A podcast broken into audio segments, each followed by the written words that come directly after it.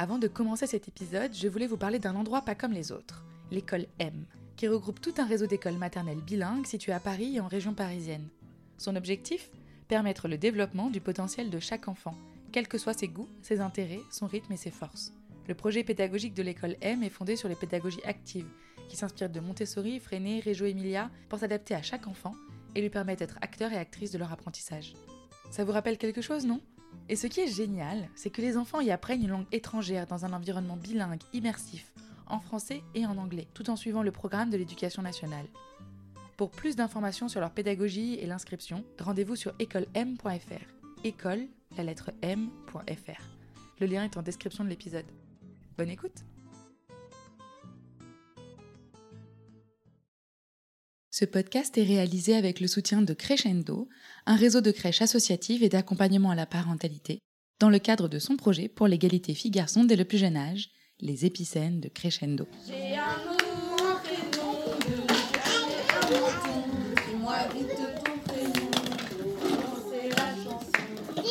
Angelina, bonjour Angelina.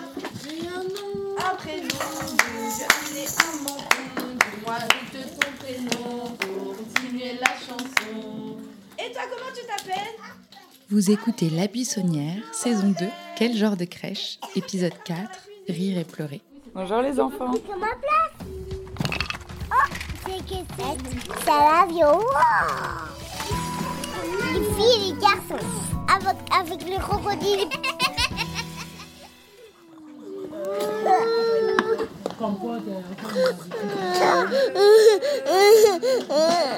Oh, mais t'as le droit d'être triste.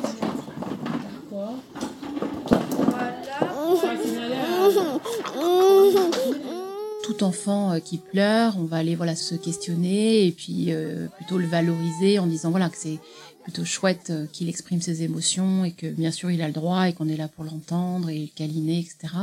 Ça prouve bien que même si on est professionnel, parce que je suis puricultrice depuis bien longtemps, c'est pas toujours facile de faire avec ce qu'on sait quand c'est ses propres enfants. On peut se tromper, on, on trébuche et on se relève et l'important c'est de mettre des mots sur tout ça. Et on est tous très attachés à ça, d'accueillir l'émotion de l'enfant. C'est très concret à la crèche.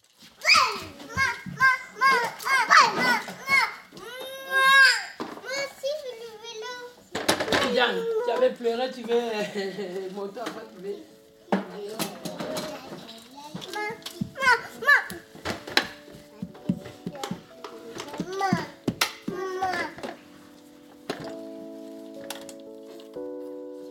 Accueillir les émotions de tous les enfants, sans distinction, voilà un challenge.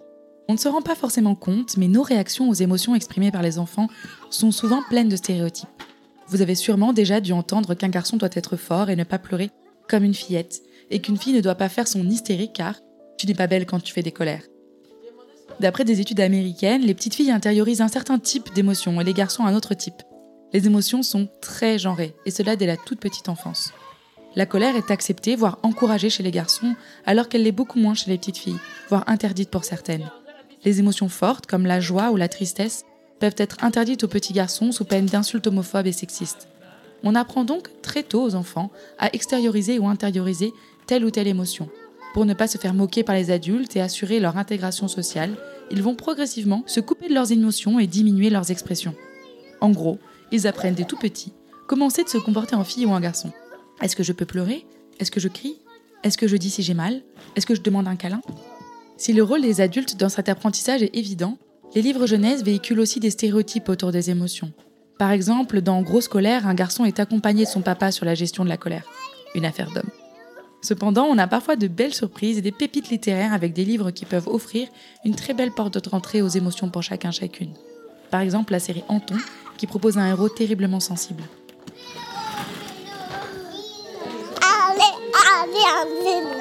Allez. Pardon. Pardon. Ah. Elle est bête.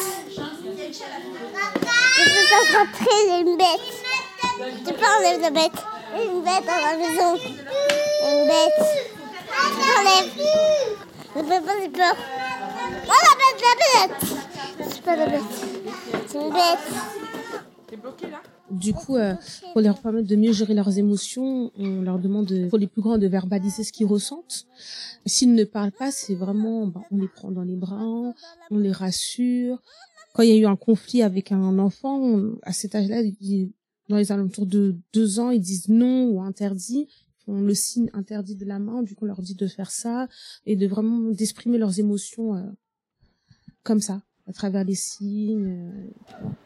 Euh,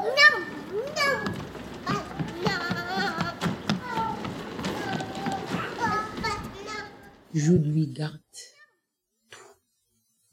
Il garde tout. Hein. Si vraiment Jude il pleure, c'est-à-dire vraiment il a mal, mal, il pleure pas, mais il s'est mis dans son coin.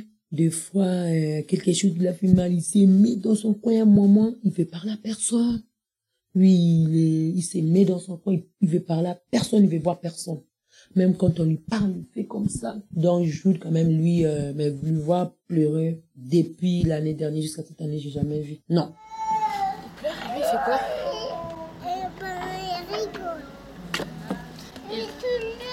Cet enfant n'est pas le seul à retenir ses larmes. L'injonction à la tristesse est très forte sur les petits garçons. C'est un peu comme si ça gênait certains adultes de voir un garçon pleurer. Alors, comme Jude, ils apprennent à ne plus le faire. A contrario, la sensibilité et l'empathie sont valorisées chez les filles, ce qui leur permet de plus facilement appréhender leurs émotions. Elles vont donc apprendre très tôt à mettre en place des stratégies cognitives de régulation émotionnelle. Un sacré atout dans la vie, si vous voulez mon avis. C'est très dommage qu'on en prive nos garçons. Pour accompagner les enfants dans l'expression de leurs émotions, les professionnels posent des mots sur les ressentis, proposent des projets pédagogiques autour des émotions soutenus par certains livres jeunesse. Je pense notamment au livre La couleur des émotions, elles peuvent aussi proposer des illustrations ou faire une installation d'espaces individuels où l'on peut aller dans l'expression des émotions sans gêner le groupe. Une sorte d'espace de défouloir où crier est possible.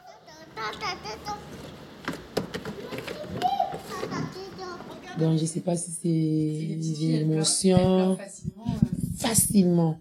Petite fille, facilement. Même des fois, il y a des jours ils ont des caprices à faire. Il y a des jours, euh, quand les parents veulent les le matin, en un coup comme ça, ils commencent à pleurer. Ou des fois, le, maman, elle sort, elle s'est rendue compte ah, maman n'est plus là. Au début, elle n'a pas pleuré. Dès qu'elle se rend compte, maman n'est plus là. Elle se met là pour maman, maman. Des fois, ça arrive aussi. Les, les filles, vraiment, presque toutes les filles, hein, ils ont leurs émotions là. C'est facile pour eux, en tout cas.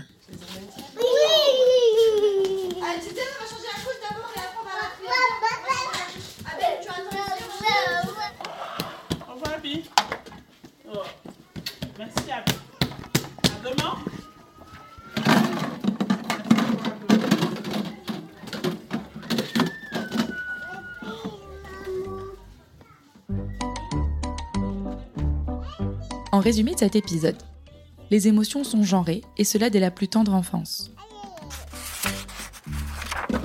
La réaction des adultes aux émotions des enfants les encourage à réfréner ou encourager certaines expressions émotionnelles. Les garçons exprimeront la colère plus facilement que la tristesse, alors que les filles pourront exprimer leurs émotions dans une palette plus large, sans pour autant aller dans les excès. C'est aux adultes, parents comme professionnels de l'enfance, d'accueillir les émotions des enfants et de les inciter à les nommer et à les décrire. C'est ainsi que nous apprendrons à nos enfants à accepter et vivre avec ces flux d'émotions naturels qui les suivront tout au long de leur vie. C'est un vrai cadeau que de leur apprendre cela dès le plus jeune âge. Enfin, la sensibilité des enfants, c'est aussi une manière de vivre ces émotions. Pour l'entretenir, on peut, par exemple, proposer de sentir les fleurs, favoriser des moments de rêverie, être sensible à l'état des autres enfants. Par exemple, quand un enfant est triste, il est lui-même attristé. On peut aussi travailler à l'expression gestuelle douce, faire des caresses au bébé, et enfin, on peut aussi réparer quand l'émotion, la colère ou la frustration nous a emmenés sur des actes dont on se repent, déchirer un livre et donc participer par exemple à sa réparation, à son recollage, etc. Ce sont des petites actions qui peuvent accompagner les enfants dans la folle aventure des émotions. Je suis Héloïse Pierre et vous venez d'écouter un épisode de la saison 2 du podcast La Buissonnière, Quel genre de crèche Cette saison est une immersion sonore dans une crèche de la ville de Paris animé par une équipe de l'association Crescendo. Si le podcast vous plaît, parlez-en autour de vous, partagez-le à vos proches, mettez 5 étoiles sur Apple Podcast et abonnez-vous sur Spotify. Ce podcast est réalisé par Clap Audio, mis en son par Alice Krief, avec le soutien du groupe SOS et de l'association Crescendo.